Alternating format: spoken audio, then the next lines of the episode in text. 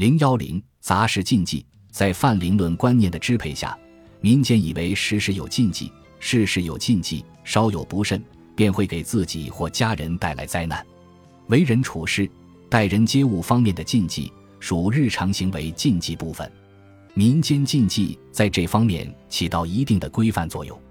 人际之间的种种微妙关系，特别是亲戚、朋友之间，法律往往是鞭长莫及、无能为力的。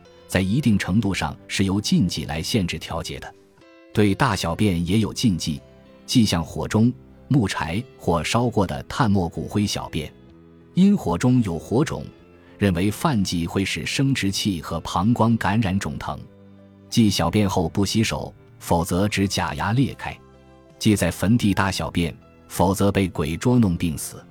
俗说坟地为乱葬岗，是鬼魂栖息之地。若在此大小便，会冒犯鬼魂；小便又忌冲灶口，或者尿在烧锅的柴禾上，也是恐怕会亵渎灶神。即大便后用有字的纸开擦屁股，否则会招致眼瞎。又说，因著书立学以孔夫子为代表，故此举是毒犯神圣之物。在以前，民间多有净息字纸之举，将废弃字纸收据焚烧，也就是避免赃物污染字纸。浙江一带忌看别人解小便，看了有晦气。这类排泄时的禁忌目的在于教育人们讲究卫生，不要污染环境。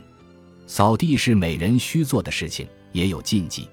即将两把扫帚放在一起，恐败家；即打扫时将两张椅子对叠，因丧俗中常将一脚翻上。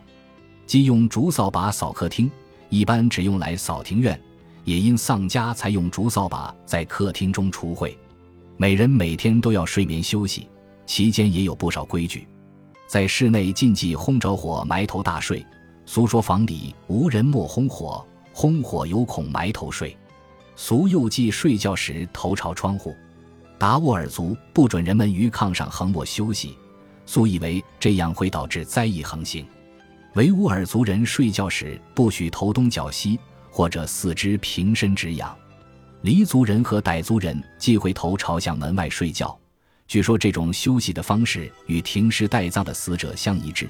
一旦如此，必会晦气缠身，万事不畅。如果外地客人无意间犯忌，主人一定要及时纠正，并祈祷神灵予以宽恕。吉林一带旧时睡卧忌头近窗，足向人。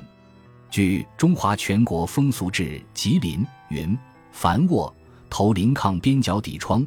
无论男女尊卑皆并头，如足向人，则谓之不敬；为妾则横卧其主脚后，否则见如奴隶，亦忌之。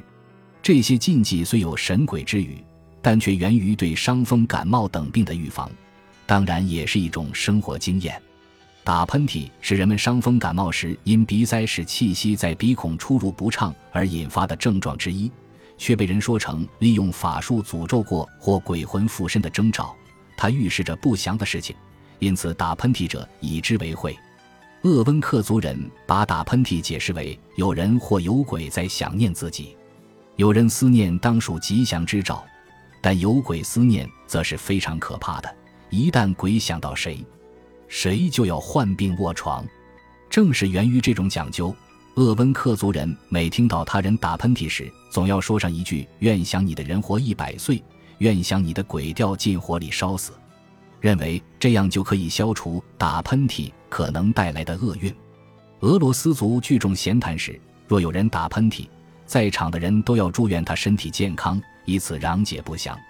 台湾高山族人如果在耕作时打喷嚏，就要立刻停止劳作，就地休息，或者干脆回家休闲。直到次日，古人还以为打喷嚏者会通过喷嚏把不祥传递给自己，因此又以别人对自己打喷嚏为忌。监护二集卷二说：“今人喷嚏必唾月，好人说我长安乐，恶人说我牙齿落。”还有打喷嚏耳朵热，一定有人说的说法。《地经景物略》说：“吾古时不卧而涕，涕则急起，或不及衣，曰卧涕者病也。”或说打喷嚏为别人在思念自己，则显为禁忌之变形，是自我安慰在心理上的实现。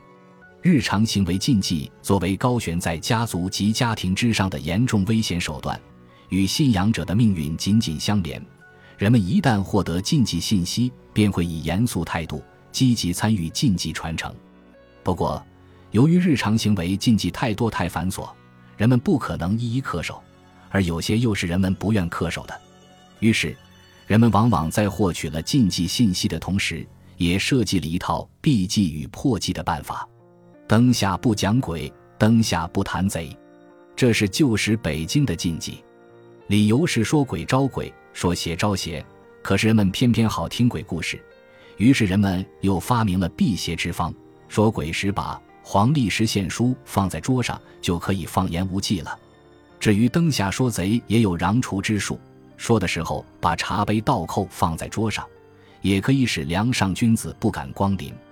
山西河东绛州一带禁忌外甥在旧家剃头，非要剃头，把外甥引到大门外边的官道上，就不算在舅父家了，这就为之破忌。